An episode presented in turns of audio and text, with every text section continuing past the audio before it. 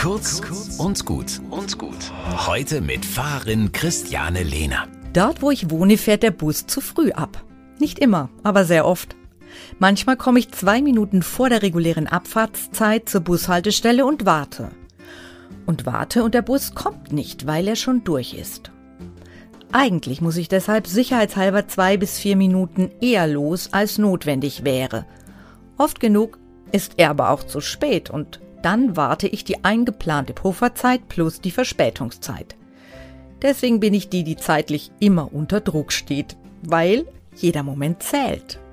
Inzwischen weiß ich, es geht nicht um den Bus. Das hier ist mein Leben. Jetzt, in diesem Augenblick, nicht morgen oder irgendwann mal später. Jetzt ist das Kostbarste, das ich besitze. Vielleicht das Einzige, nicht mehr und nicht weniger. Auch diese kostbaren zwei Warteminuten gehören nur mir.